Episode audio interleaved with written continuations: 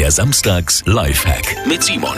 Bevor Sie jetzt gleich duschen gehen, machen Sie in Ihr Shampoo äh, zu, zu einer absoluten Erfrischung für den Kopf und zwar einfach vier bis fünf Tropfen Teebaumöl ins Shampoo träufeln.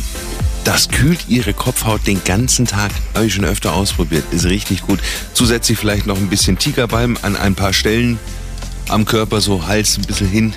Wenn dann noch ein leichter Wind geht, dann ist das richtig erfrischend. Simon Samstags Live, jede Woche gibt's einen neuen, natürlich auch immer noch mal zum Nachhören auf radioarabella.de.